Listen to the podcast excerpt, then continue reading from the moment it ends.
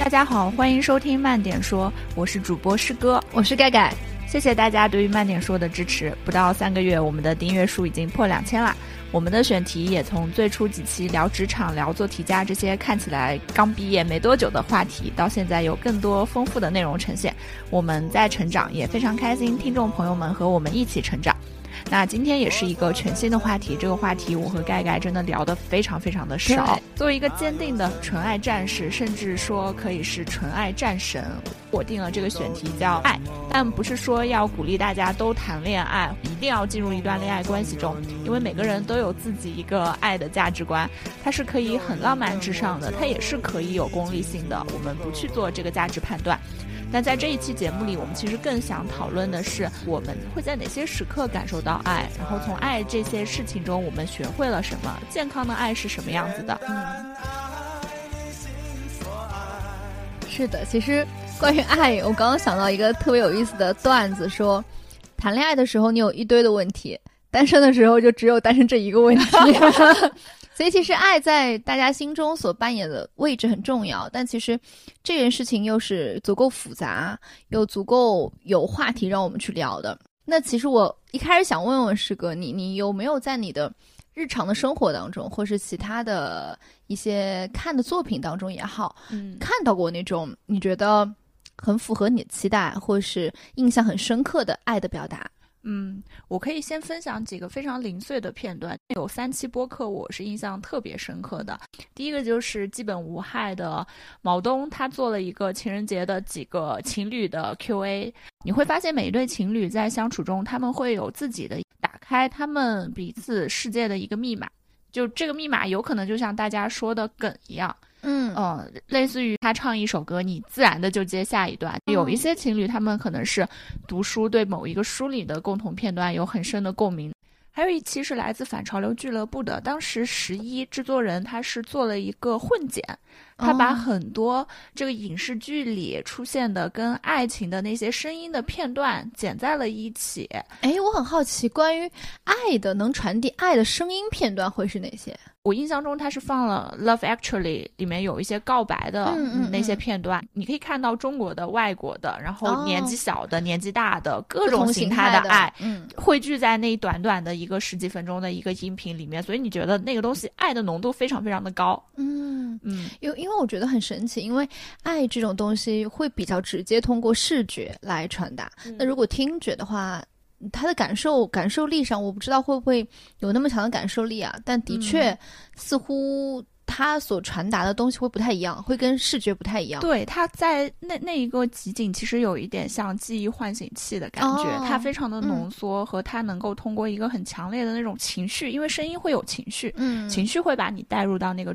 状况当中，对第三期节目是来自播客现实肤浅主播别笑和艾瑞斯做了一期节目，叫做“词不达意都是爱你”。嗯，就这个标题，首先我就很喜欢。对，因为你其实有时候会发现，你可能在表达爱的时候是非常拙劣的。嗯，呃，你用不好特别多很美的词，尤其在表达爱的时候。对 对的，但是都是爱你，所以我首先是非常喜欢他的这个主题。他在里面也是讲了很多种故事。记得有一个人就分享了自己好像是在大学的时候借书吧，可能是借读库，然后怎么跟她的男朋友在一起，最后又结婚的故事，但一一直都是围绕着那本书来。我也在那期节目中听到了不同的爱是什么样子，所以总结下来，其实这三期节目都让我能够在短时间感受到不同的人他们互相表达爱、传达爱的方式是什么。它是一个爱的浓度很高、充满着这种爱的能量的。它会比可能某一个偶像剧里两个人这这某一种关系的爱，它会让我印象更加深刻。说到词不达意都是爱你，我其实印象特别深刻。周扬在 B 站的节目里面，其实做了一系列叫做《什么是情歌》，嗯，里面有一期讲伍佰，嗯，就讲伍佰所有的情歌都是在讲爱你，但他都不直说，嗯，我觉得特别有意思。而且包括他所有写的关于情歌是什么，他本质上其实就是在问爱是什么。但是我通过歌的形式来表达出来了。嗯，对，这个时候也会让我想到，你说我特别喜欢的作作词人，像黄伟文他们，嗯，他们每一首歌都是在写爱，但是他们写出来的爱的形状、爱的对象、爱的里面里面的各种东西都不一样。不一样。对他们可以把爱放在很多的事情上来写出来。是。那说到这里，我可以给大家讲个故事啊，因为。在我心中，各种奇怪的爱最大的承载地在哪儿？就是在一部剧，嗯叫做《摩登情爱》（The 嗯 Modern Love）。嗯这部剧里面讲了非常非常多不同类型的爱，你能想象的世界上各种各样的。我印象特别深的有个故事，这个故事呢是讲一个讲关于怎么去爱一个有过去的人。这故事是这样的，他说女主人公呢是一个婚姻非常幸福的女人，她有一个很爱她的老公，也有一台很旧但特别喜欢开的车，她一直开这台车出去做很多很多的事情。然后呢，后来因为家庭开支的问题啊，她需要说卖掉那台旧车，但是她非常不愿意。为什么她不愿意呢？因为她每次开这台车的时候，就会感觉到已故的她的前任的丈夫就在他身边陪着他，嗯一圈一圈绕着这个山路，所以她特别珍惜那个时候。她也经常一个人就开着车去山里面绕，她不愿意让这个这个场域也丧失掉，因为家庭开支的问题非常现实嘛。她就跟她的老公现任老公去谈这个问题，她说，如果她把那台车卖掉了，就是她背叛了过去的那一任丈夫，嗯所以她很痛苦。但如果不卖，她觉得她背叛了现任的这个丈夫。嗯她丈夫说了这么一段话，他说：“嗯，对经历了丧亲之痛的人来讲，有些人能够让这个痛过去，继续生活；但是有些人，他们就真的很难让逝者真正离开。他们所有的未来的人生都活在这种思念当中，这就是爱和悲伤，他们是没有规则的。”嗯然后女主人公又问他说：“那我前任的丈夫如此频繁地出现在我的生活当中，在我开的每一台车的那个瞬间当中，在每一次陪我绕山路当中，你会介意吗？你会觉得会会困扰吗？”这是我们每一次在面对感情的时候，我们都会问前任：“你的过去是怎么样的？你的前女友怎么？你的前男友怎么怎么样？”但是她的丈夫怎么说？他说：“你的前任的丈夫离开的时候，就是逝去的时候，你还爱他，对吗？”他说：“爱就体现在这样的时刻，因为悲伤它最终会消退，但是爱并不会。而我跟你在一起的时候，我是知道你有多爱他的。我当时是个成年人，这些我都知道。但是我也知道，你为了跟我在一起，你在心里是留了一定的空间给我的。这我从你怎么对待我的女儿、对待我的家人当中，我就清清楚楚、十分的明白。所以说，这是你吸引我的地方。”你是我见过拥有最广阔心胸的人，也拥有最大的爱的人。我能够在你的这个胸襟当中收获一点点小的空间给我自己，我已经很开心了。所以他觉得他远超过他的期待，他并不会因此而困扰。然后到这里，女主就非常的感动嘛，她就觉得我跟我的前任在一起，我已经感我已经幸幸运了一次，我实在没想到我还能幸运第二次。嗯嗯，这个故事其实当时非常非常打动我，因为他告诉你说你怎么去面对，怎么去爱一个有过去的人。你不是让他让他把过去丢掉，那个叫独占的爱。其实爱是一个一件更广大的事情。你们，你跟他的现任老公跟他前任老公在时间上是不存在太多冲突的，就在时间上他不会说。我同时爱你又爱他，但是嗯他们是在另外一个维度上一起陪伴着这个女这个女生，所以我的感觉真的是，爱和悲伤都是没有规则的。嗯，悲伤可能会逝去，但爱嗯可能真的比悲伤更长久、更更长久留存在我们心心中。对我印象特别深刻，第一集它其实好像讲的是一个一个女生和她的一个保安大哥，保安大哥的故事哦、对哦、对，你会从那个那故事是第一季的，嗯，对，你会从那个故事发现说，爱这个东西真的不是完全只有爱情。是给大家简单复述一下这个故事哈，就是那个女生住住在一个公寓里面，其实她也比较年轻，然后会不停的 dating，就会可能晚上会带不同的男生嗯在楼下接吻啊等等的。其实那个保安大哥都看在眼里，他会在心里默默的对于这个男生是不是靠谱做出一个评判。对，对，然后其实中间这个女生也受过一些伤，但是很多年之后，女生也是很多年之后，女生也是带着自己的孩子还有自己的家庭，我记得是回到了这个公寓里面。当时保安大哥看到她之后，包括看到她身边的人，其实是非常欣慰的，因为知道这个人是靠谱的。嗯所以其实这种互相的这种。关照呀，也关照也好啊，就是默默的关注也好，其实也是一种爱。它不一定说这两个人之间一定要发生什么逾越身份啊、逾越年龄的一一种爱情，不一定是那样子，就是默默的看着你也是一种爱。对，那是一种守护吧。他真的是觉得我能够看着你非常安全的出现，就非常安全的生活下去，就是一种很好的守护。对，有点像什么呢？我我就会觉得，因为我们今天来我们家的时候，隔壁奶奶不是。探出头来看一看什么情况嘛？嗯，就他也是一个经常这样，就是会照顾到你，就看一看，哎，你今天回来了吗？然后什么之类的，这样的情，这样这样的人，我觉得这种因为距离而产生的一种嗯不太一样，或是他不存在太多规则和限制的爱，这种爱其实需要我们多 多多去发现，才能够对对会会给我们的生活带来很多很多的惊喜的，嗯。第二个，我想分享故事是《晒后假日》。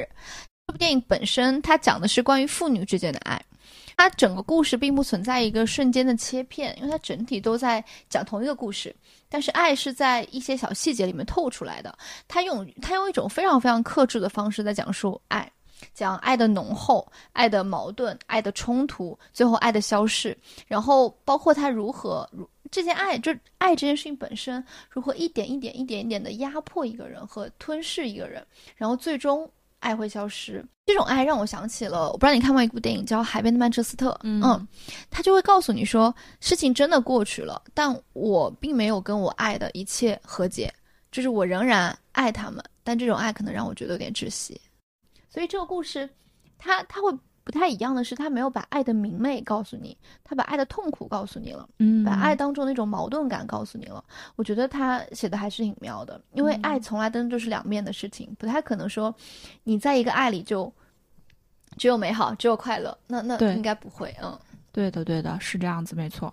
在我刚才提到的这些，呃，我挺喜欢的这种跟爱有关的表达中间，我其实提炼出来了一个关键词，嗯，就他们的共同的特点是浪漫。哦，嗯，就这些浪漫呢，在有时候我去考古一些影视剧的时候，我会发现的特别明显。就是我我觉得，曾从前人们的浪漫比现在的这种工业糖精里面的浪漫要来的多得多。工业糖精，我不知道你会不会有这种感觉哈？对，我就给你举几个例子，比如说是，呃，前阵子重新看了这个 TVB 的《金枝欲孽》。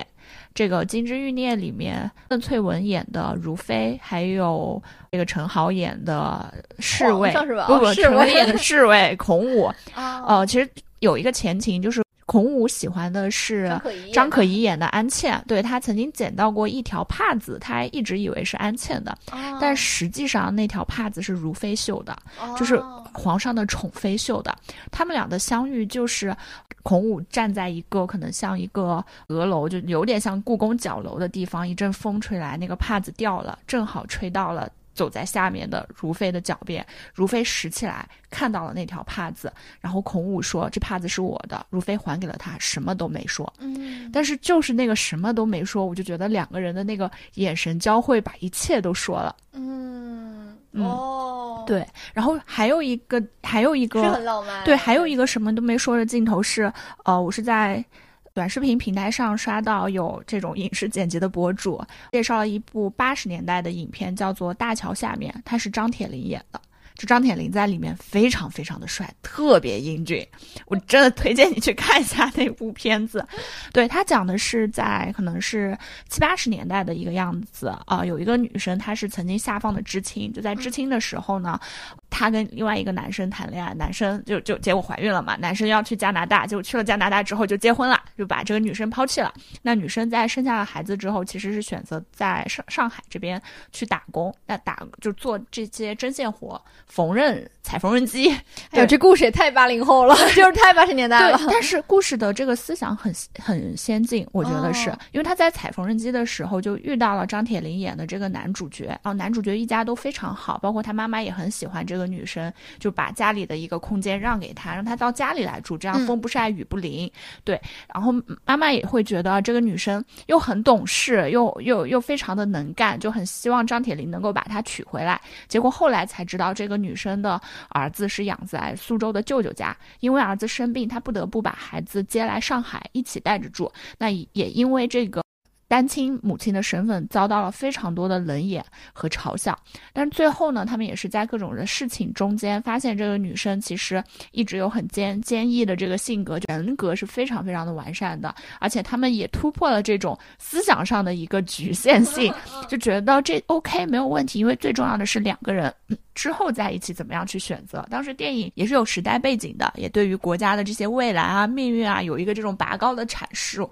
就在影片的最后，男女主人坐在你想象一下八十年代的那个老屋子里面的那种有一点八仙桌的那个感觉，互相面对面坐着，两个人其实在表白，但是什么都没有说。就是说完话之后呢，你会以为他们可能要拉手，可能要拥抱，什么都没有，就是互相浅浅的看了一下对方。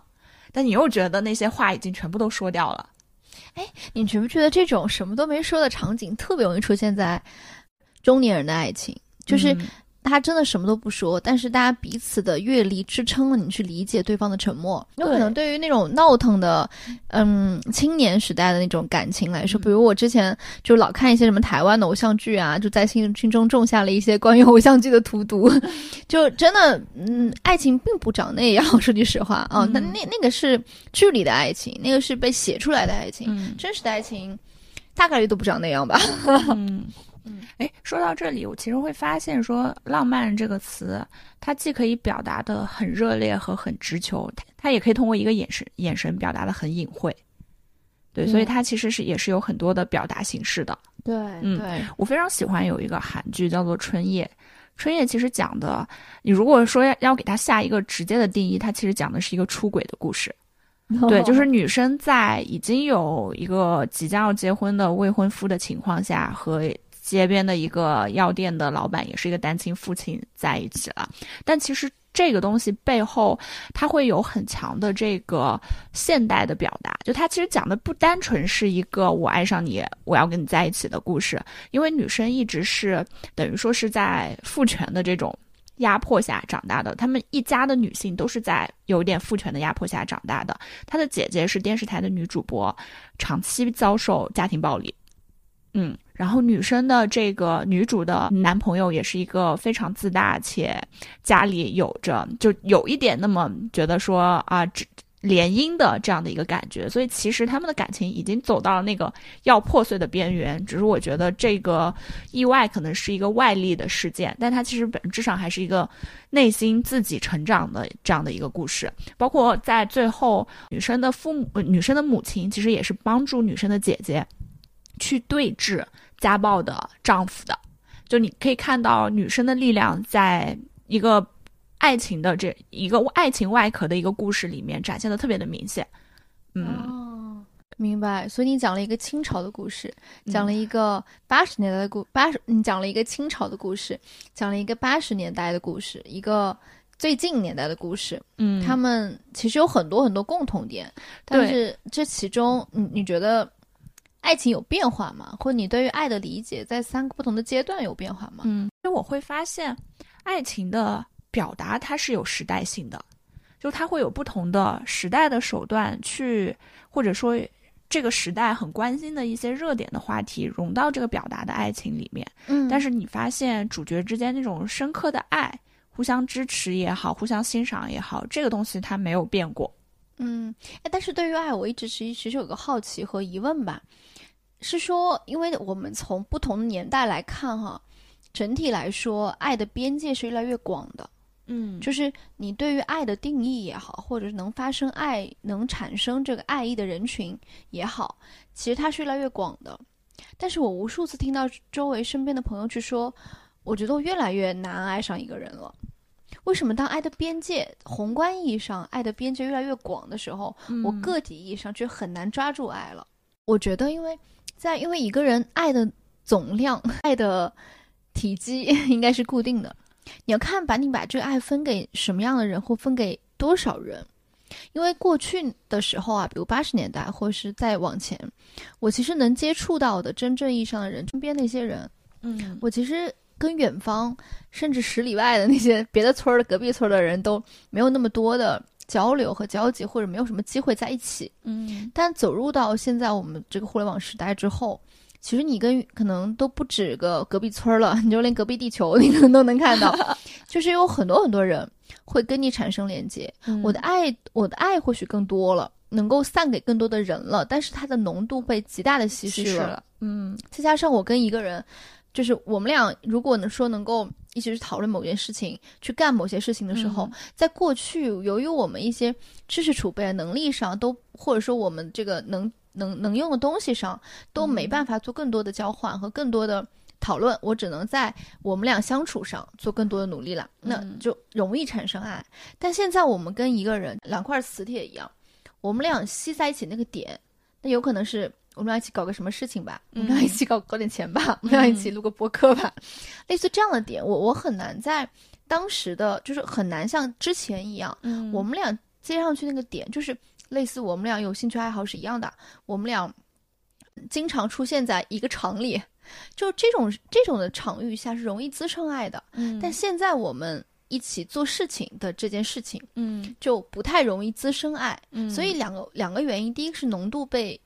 稀释了，我就很难滋生那种浓烈的爱。嗯，其次是我们俩作为两个磁铁，它搭在一起的那个点越来越多了，嗯，那就不会吸像一个点一样吸的那么紧，产产生爱。我觉得可能会是这个原因导致我我我们会觉得越来越难爱上一个人。对，其实我这样想，呃，我我有一种理解，就是爱的，就是你谈恋爱的作用，这个价值在现在是可以被很多事情。取代的是的，你很多东西从恋爱中获得，比如说，或者说你要从婚姻中获得，你可以通过其他的方式获得。来获得，你真的不一定要通过恋爱的这件事情来获得一些快乐，获得社交，获得其他的东西。所以，其实真的我也很理解，就是大家在这个时候，一个人真的可以过得很好。嗯，一个人可以过得很好。对，嗯。哎，这这个话题就蛮有意思的。你当你真的一个人活得可以过得蛮好的时候，你还对爱投入了哪些哪些特定的需求在上面？嗯，这个就因为嗯，因为一个人过得很好的时候，你某种意义上是把别人的爱转移到自己身上了，就是我可能先爱自己，或者更多的爱自己。对。但其实，在我的理解上，嗯，一个人能过得很好，怎么说呢？说句不太政治正确的话，我觉得一个人可能没有两个人过得 能过得更好啊，就是因为。嗯，你一个人能过得很自由，能过得很独立，能过得能能走得很快。嗯，但是我还是觉得两个人走，或是很多人一起走的时候，更稳，是更稳和更远的。嗯，就是很多的时候，我们从非常现实的角度上去考虑。嗯，呃，一个人是孤单的，这个孤单可能是一种力量啊，但它某种时某种时候也必然会变成你的一些枷锁或者一些。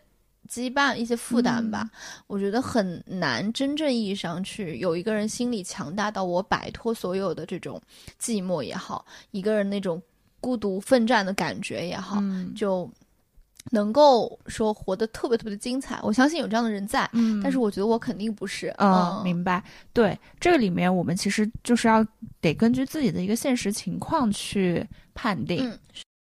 嗯，我觉得。我我特别喜欢这种非常奇怪的爱，包括其其实前两天也看了一一部英剧，叫做《真的不一样》，真就是 Jane 的那个真，她是一个一个女性，它里面就是把人都加了很多超能力，比如这个人是一只猫，这个人拥有各种不不一样的技能什么之类的，包括有一些 TVB 的剧，像《超能使者》啊什么的，包括像大家很多知道的一些剧啊，我就不多说了，都是。很奇怪的是，把人加了一些技能、一些超超能力，然后让这些人跟现实里面的人发生感情，嗯，然后完了之后有一些奇特的，像像是各种女侠系列呀，都其实都是一样的。那它里面，它为什么会加这些东西来去启发我们去思考，说人生是怎么样的，感情是怎么样的，爱是怎么样的呢？我觉得是因为我们日常的爱在现实生活里有很多的拘束、很多的约束、很多的规则，嗯，要。逼迫我们，或者说让我们往某个地方去走，嗯，他甚至定义了什么是好的爱，什么是不好的爱。但是呢，这些奇怪的 作品，他会把这些规则拿走。嗯，它让非常非常本质的东西浮现出来。对，因为当你，因为当比如说一只猫跟一个人发生了爱情的时候，你怎么去评判这个他们俩是不是在合适的年龄结婚了，俩人有生孩子啊？是评判不了的。你只能把那些所有的规则拿掉，去看他们之间的感情和他们之间的爱是什么。所以这一点会真正意义上启发到本质的东西。对，嗯，他会被先把爱变成一个你不认识的东西，然后告诉你这就是你所期待的东西。嗯，所以这个过程我觉得还蛮有意思的。嗯，对。讲到这里哈，我还想补充一点，就是你刚才提到台湾偶像剧里面的。这些爱情，其实我最近在看有一些 B 站上面的 UP 主的解读，呃，有一个叫香琴又青啦，有一个叫香菜碎碎念呀，这两个 UP 主我都非常推荐。他们其实是从文本解读的角度去讲述一个偶像剧里可能是女配角，或者是其他一些不重要的人物，或者也有可能是主角，他们的。人为什么是这个样子？他们的过去的经历，他们是什么塑造了他们？是什么让他们有了现在现在的这样的一个价值观？是什么让他们做出了现在的一个关于爱的一个价值的一个选择？哎，其实我觉得，就偶像剧虽然有点离谱啊，但是有时候就是会感觉他们因为是被塑造的人物，嗯，所以他会反而会折射我们内心你觉得对待爱的不同方式，以及他们非常。就是从一而终，就是贯彻到底的我对爱的态度。因为正常来说，在现实生活里你是变化的，就是你非常不太清楚的知道，在不同阶段你对于爱到底是怎么样来看的。对，你的态度不会那么坚决，说我就是把爱放在事业后面。我可能三十岁前我是怎么想，三十岁之后我。我不会这么想，但是在剧里他都是一而贯中的，对的，所以这个里面就会发现，今年的偶像剧它还是在编剧上用了挺多这样的一些技巧在内的，没错，它让人物前你觉得一个剧好看，它的人物一定是前后很完整的，对，然后你经过这样的文本解读，会发现它中间有着很深的这样的一个人物角色的一个构造。没错，其实你说的这个，它某种意义上是当下我们就是当下那群那个年代的那群人对于爱本身的投射，他的他的感受的一些投射。然后，其实我是想到了说，嗯，包括在感，就包括在感情里面啊，我们有时候会感受非常敏感的感觉到这个人爱我。如果跟他没在一起，你会觉得这个人爱我的原因，有可能是你最近也很爱自己。嗯，因为你对爱的敏感度提升了，提升了。对他，你你对于对对方爱你的感觉，也是你对自己心中心中感觉的一种投射。嗯，所以说，爱真的像是一面镜子一样，就是你照照射到你，其实也照了我自己。对，嗯，它是一个互相的，完完全全是一个两边都有利的一个这么一个过程。对，对的，对的。好，那我们接下来就把这个话题从我们看过的这些各种作品中 间收回来，来聊一聊我们自己吧。呃，我想先问一下盖盖，有没有生活中哪一个时刻让你觉得有自己开始意识到自己是被爱着的呢？嗯，其实很多，说实话很多。但是呢，有些爱我会觉得理所当然，对，我没有那么深的感觉。比如父母的爱，他们很早就，他们从我生下来，我还不知道他们爱我，爱我的时候，他们就爱我。但是。我真正意义上感受到这种，嗯，可能非亲情、非血浓于水的这种爱的时候是高中，哎，嗯。嗯，它很深刻，因为初中其实有很多了，但是高中非常深刻。为什么呢？因为我第一次在友情里学会了怎么去爱一个朋友，嗯，因为我我觉得之前我们更多的爱会局限在我喜欢那个小男生，初中的时候我喜欢他怎么怎么着的，但但但但但是对于友情，更多的还是维护，或者说我们日常就在一起。但是他，我那个朋友在高中，他教会了我怎么样去爱一个朋友。嗯，怎么怎么，比如说呢？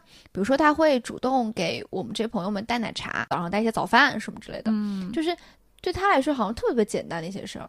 然后还有就是我我会特别喜欢某些文具，那小那时候小文青嘛，喜欢一些小小文具。逛文具店是我们特别喜欢的活动。然后我就会有一些我觉得贵，我觉得哎呀这个太贵了，我舍不得买，他就会买给我。然后还有就是我们彼此会写信，写一些互相鼓励的小纸条，像小情书一样的，嗯。然后我在后来的我们分班了之后，还会反复看那些纸条，就觉得啊，当时的感情真好啊，什么之类的，就觉得你你在那样一个场域下，你被一个。你的好朋友照顾的特别好。嗯，我记忆最深刻的一个片段是二零二零年末在杭州的时候，当时我去杭州玩，应该是一个圣诞节的那个周末，我去杭州玩，呃，结束的时候，我杭州的朋友开车送我去杭州东站，就在那个路上，我感觉到了。被爱，被爱，被朋友们都爱着。因为当时可能比较特殊，就是因为也在互联网公司准备离职的时候，其实发生了一些不是很开心的事情。整个人到杭州的时候，也是有一点那种逃避的感觉。对，但就是在那个周末，因为大家可能在一起去看那个圣诞必看的《真爱至上》，嗯然后包括也认识了很多新的朋友，包括那时候我记得，呃，上海的多抓鱼开业，多抓鱼开业里面它有一个板块叫诗歌嘛。我我有朋友去了之后就拍照片，还不止一个朋友拍那个照片都发给了我，所以我就在坐在那个去东站的路上，我觉得我真的是被很多人爱着的。就虽然当时工作不是很顺利，但有那么多朋友其实都是在关心着你，嗯所以我就觉得说，那我以后也要把这么多爱给播撒给我我其他人。哇哦，那个场景我我真的能想象，嗯会觉得非常的幸福。嗯，对，下面我就问一些更加更加小视角的话题，那我们就把爱收回到恋爱、爱情嗯这个话题上。对，在这个方面，呃，你有没有过觉得说，在谈恋爱中可能学会到的，呃，和其他的在其他的经历中很不一样的事情？我觉得这个事儿也太多了，就是哦，是吗？因为我觉得人的成长在恋爱里特别特别重要。嗯为什么？给你讲个故事啊。我在好几年前吧，我的呃，我我我一个就是阿姨，她就说他特别希望他的儿子能够早恋，嗯他希望在高中就早恋。嗯嗯，因为他说你只有通过爱别人，你才知道怎么去，就只有通过谈恋爱，怎么就是才会知道怎么去爱别人，怎么去理解别人，嗯，怎么去关心别人。对这样回过头来，你才会在那个阶段有所成长。他会希望他的儿子在高中就会，而不是说初中，因为因为那会儿太早了，你理解不到真正的啊怎么去理解别人和、和关心别人。大学又太晚了，他觉得高中是一个非常好的人在，就是人在成长的一个很重要的关键点。关键点的时候，你那个时候跟别人建立起更深层次的关系，其实对你来说是更更宝贵的。他甚至觉得那个时候不应该限制大家谈恋爱，应该鼓励大家谈恋爱。在那个时候，你就应该去做更多人际交往、和做更多去爱别人和理解别人的事情。嗯那所以对我来说，这个点让我意识到的，第一个是爱是有学，就是爱是可被学习的，嗯，它是一个学可学习性的东西对。对的，其次是你选择爱什么样的人，你的你后来的去散发爱的模式是你自己选择的。嗯，就你去学习谁，因为在我们小时候，我们可能只能看父母的爱是怎么来释放的，怎么看哦什么台湾偶像剧里面谁谁谁谁谁就谁谁喜欢谁，但是到后来你会随着身边的。感情的经历的人越来越多，所以你看的文学作品和影视作品越来越多，你会知道你去如何去处理爱，对，这个是你能学的。然后第三个点是说，爱是有时间性的，就是它是个 timing 的问题。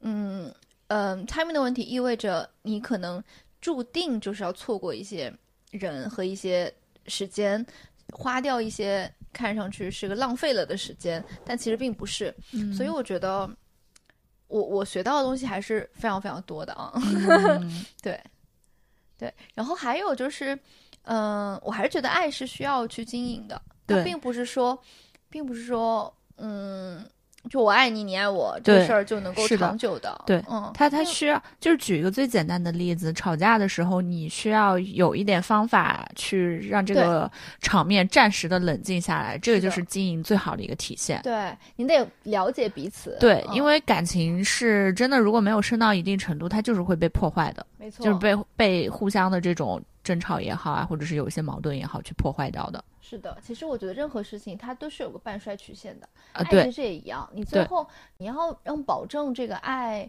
是一直存在的，我觉得是嗯两点吧。第一个是呢，保持它是持久的，持久的你就知道它必须它必须回到一个平平常的一个状态，它不它嗯不太可能一直非常炽烈。对。第二个是它有有有一定的，就是它需要保持一定的新鲜，就好像我们之前所说的，你永远保留自己百分之十的未知，嗯，你你对自己的也是对恋人的，对。其实你们都会有那个探索的部分在，对那这个就很有意思，会保持爱的新鲜，是的，嗯是的，是的，而且我其实经常会觉得，我的很多就是之前的很多经历哈，之前处理不太好的感情的经历里面，我们会嗯看到爱的光鲜，然后躲在这个爱的光鲜里去回避真正面对彼此。嗯什么意思呢？就是很多人跟我讲说啊，我好像喜欢上这个人了。我说你咋了？他说我我我特别喜欢去跟他看电影、吃饭、去音乐节、去旅行。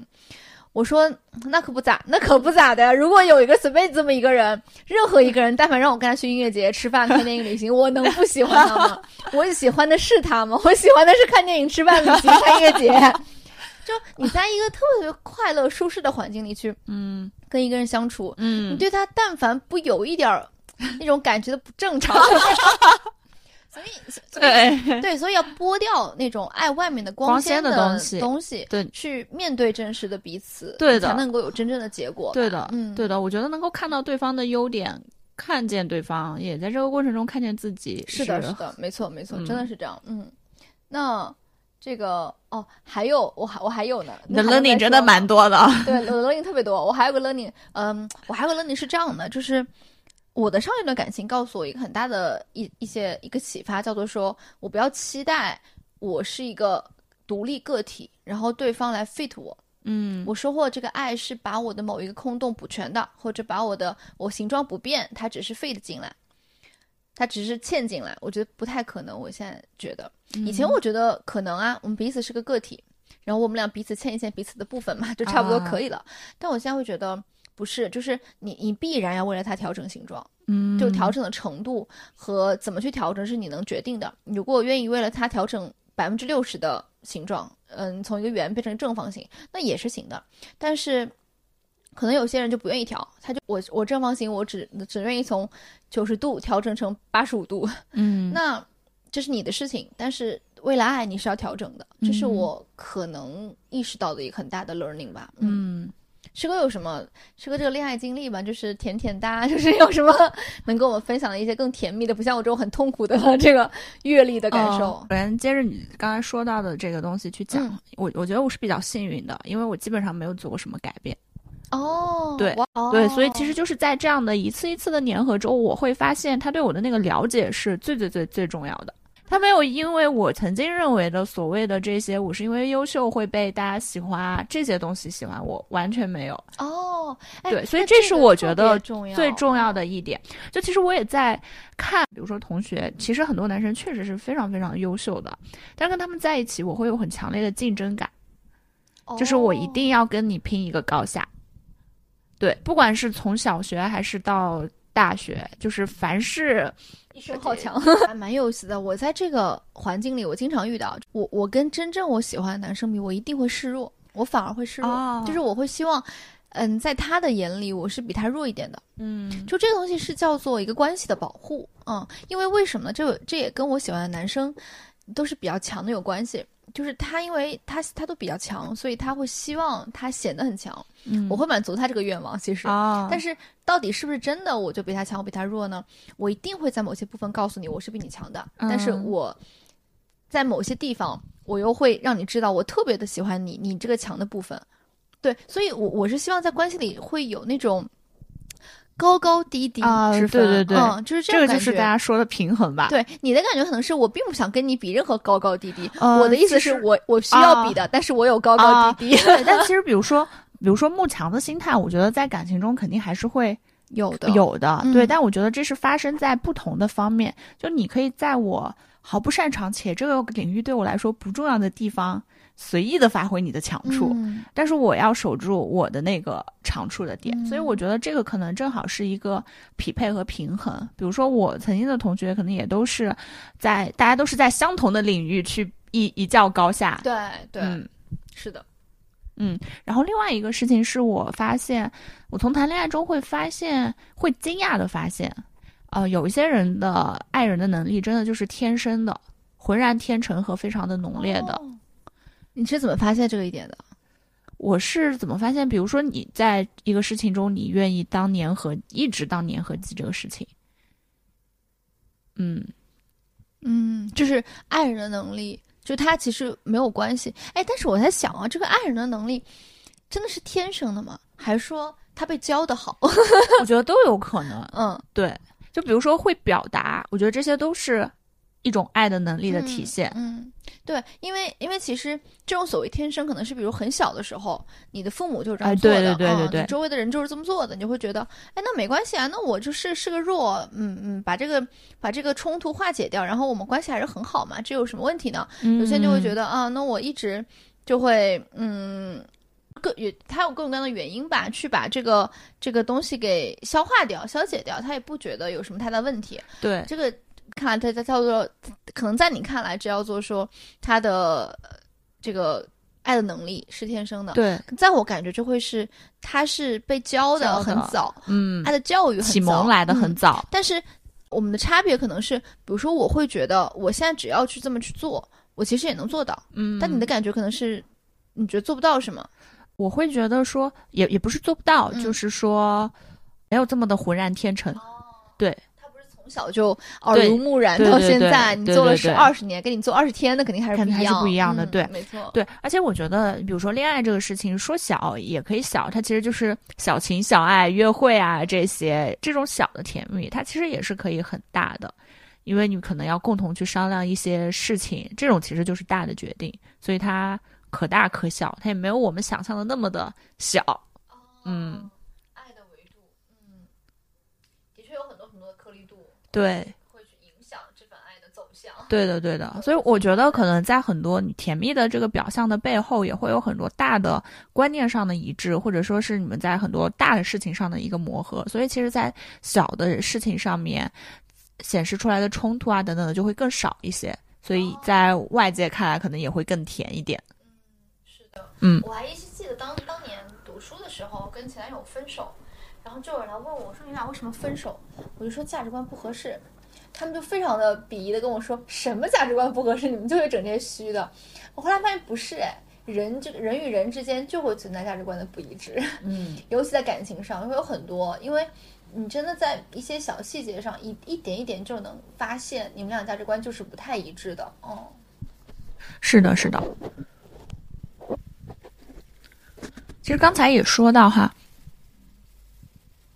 就我现在会发现，这里我特别想，这里我特别想跟你嗯分析，这里我特别想跟你分享两个点，就对于爱的成立和持久来说是非常重要的两个特质。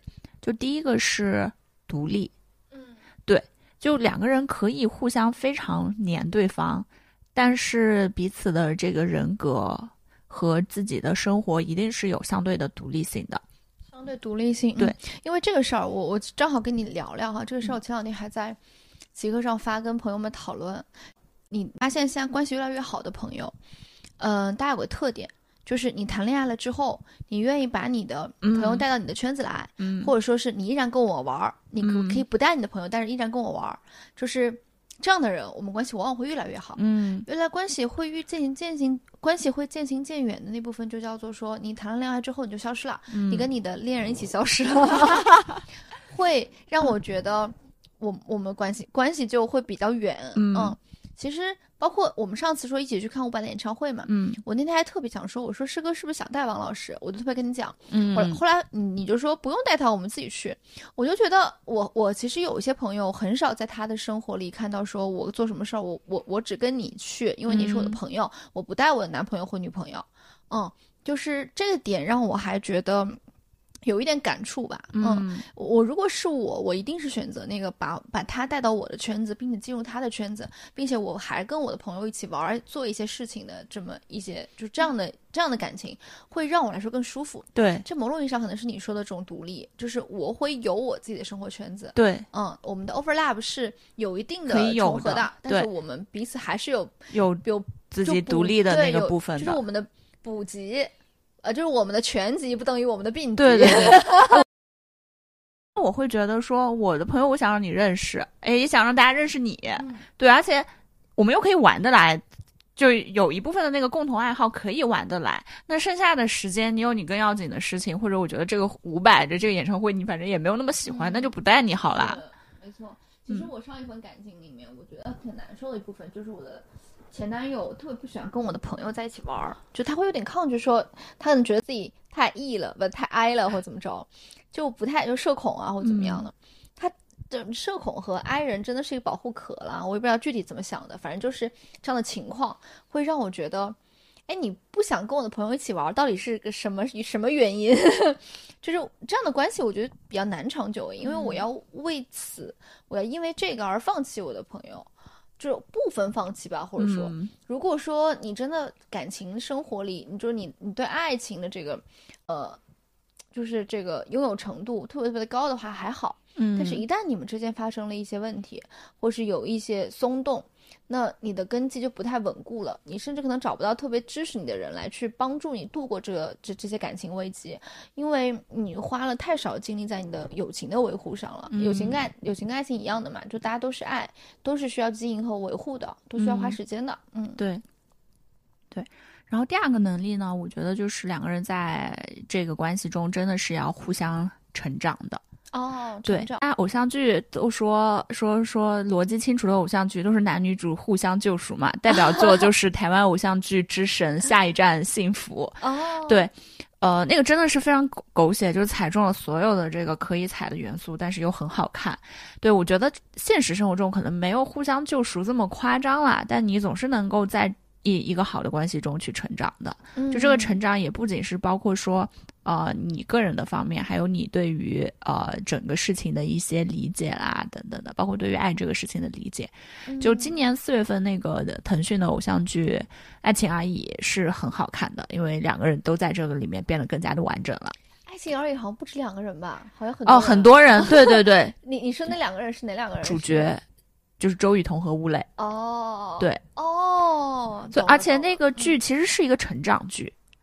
对，其实是一个成长剧，就是看完之后就会发现，爱情是这个事情里面最不重要的一个元素。哦，对，所以也很推荐大家去看一下。对，大家如果听想听师哥对这部剧的细致描述，可以转可以转台到我们的好朋友笑飞的播客《发球上网》。对对对，我们我我们会把那个指路的播客放到我们的评论 show notes 里面，对对对，大家可以去看一看。对，小飞快来评论区互动。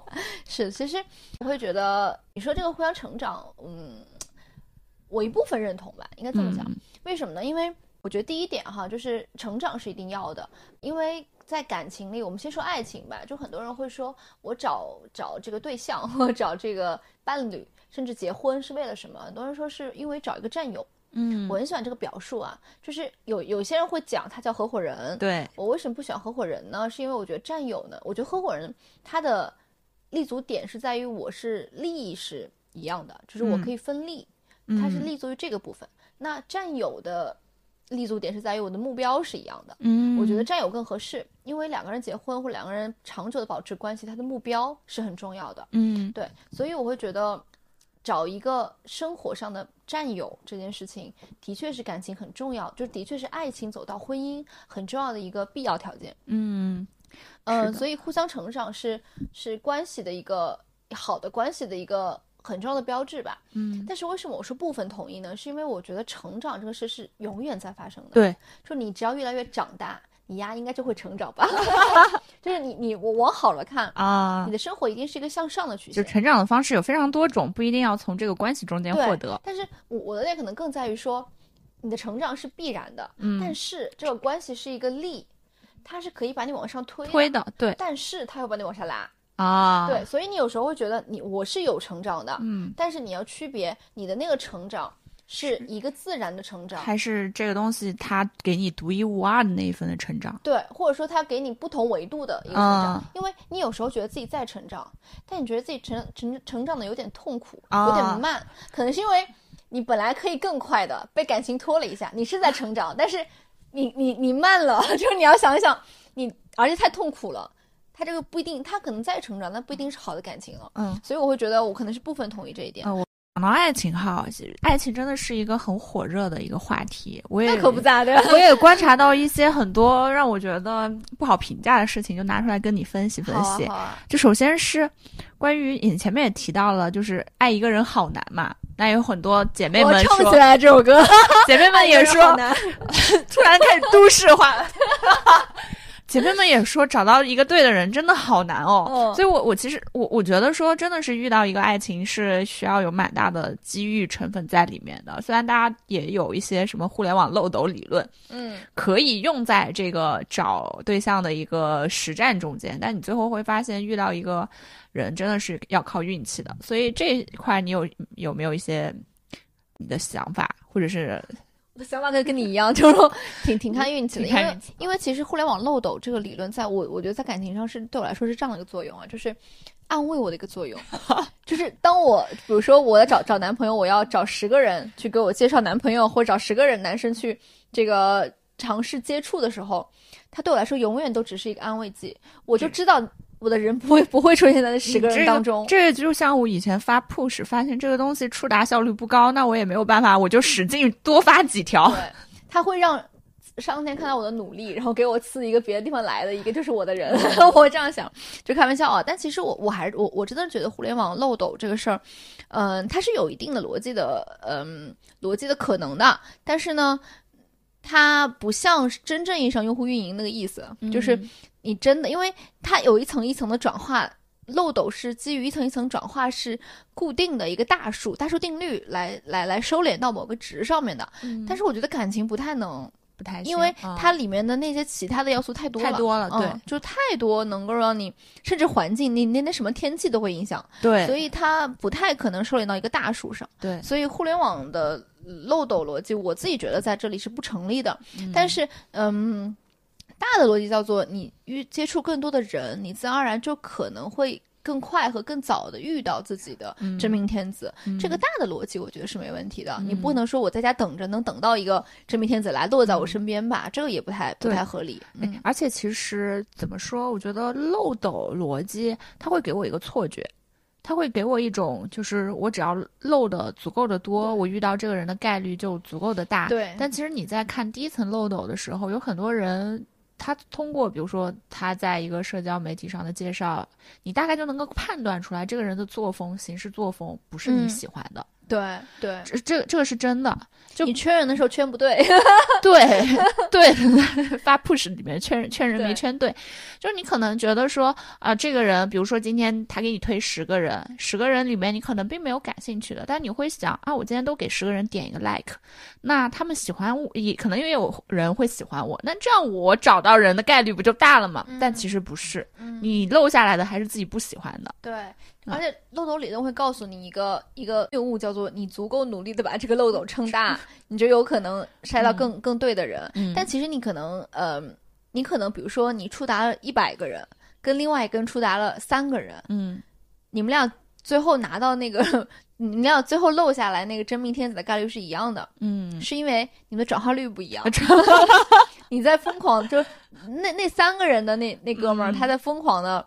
在做三个人的工作，对，他是可以精细化的去运营三个人的，但是你不行，你只能把那个漏斗撑大。所以我觉得每个人的策略也是不一样的。对，有些人可能就能够从身边的那那那些小圈子、小小小小圈子里面找到适合我的人。嗯，所以我的感觉是，互联网漏斗这个理论有点作用，但不大。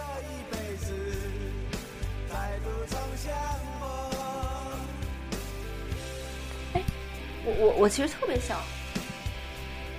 特别想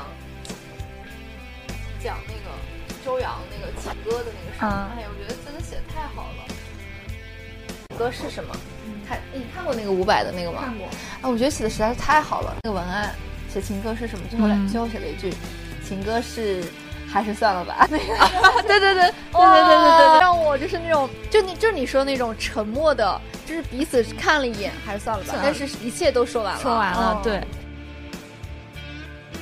发现我喜欢的很多乐队啊，包括很多这种这种嗯唱歌的同学，就突然喜欢的。就是你会因为某个瞬间，对，就觉得突然很喜欢。对，而且我觉得某些人的浪漫是刻在气质里的。对对对，不是说我故意想给你送个玫瑰显示我浪漫，给你布置个风景显示我浪漫。这种浪漫不是浪漫。对，就他某些浪漫是刻在基因里的。是的，嗯，就他很随便随便拍一张照，随便哼两首歌，嗯，在工作里一个小细节，觉得这个人是个浪漫的人。嗯，这是他的一种气质，不是一种他非得营造的一种氛围。对，嗯，这个蛮有。所以你会觉得有爱也是一种气质嘛？我我经常觉得。一个人有爱也是一种很特别的气质。是的，是的，就一个人带着爱去看世界，你能看到他眼里那种，那就那种东西是跟别的的东西不一样的。嗯，他会带着爱去看待这个世界，是，并不是说我带着很多不一样的情绪或者不一样的评判的视角去看很多的东西。对的，我能感受到。其实我甚至觉得，有时候带着爱去看这世界的人，有些人他会受到一些伤害的。嗯，就他会在一些时候。被嗯短暂的被一些就是爱是一个非常摆在明面上的东西，嗯嗯，然后他会被一些明枪暗箭所伤，但是他的愈合能力非常强，带着有爱的人，就是带着爱的视角去看这个世界的人，就像那句话特别经典说的：“你看透了这个世界之后，你还爱他，嗯那是种真正的爱。”我觉得带着爱的那些人，他都是这样子的人，他不是那种天真，不是一种我没看到这个世界的悲惨和他的。和他的不公，和他很多很多痛的部分的时候，嗯我觉得我带着爱，嗯而是我都看到了，我最后依然带着爱去看他。嗯这个我觉得真的非常非常的难得，嗯嗯。我觉得培养出这种气质，如果能把我还能把孩子培养出这种气质，嗯，那我觉得就是真的成功了。嗯，对。那其实现在看来，纯爱战士这个事情，它有着更大的意义，它可以是对这个世界的一个很大的一个爱。你对世界的好奇也是一种爱嘛？对，没错没错。然后我们在最后的时刻里面，大声的也嗯把这个爱放在放在心上，也放在嘴巴里，然后讲出来，也好好的好好的去呵护它。对，然后也希望说大家能够遇到生命中的真爱，能够好好的善待身边所有的爱你的人和你爱的人。嗯，好，那我们今天的节目就到这里啦，我们下次吧，下次再见喽，拜拜。拜拜。讲好了，这一辈子再度重相逢。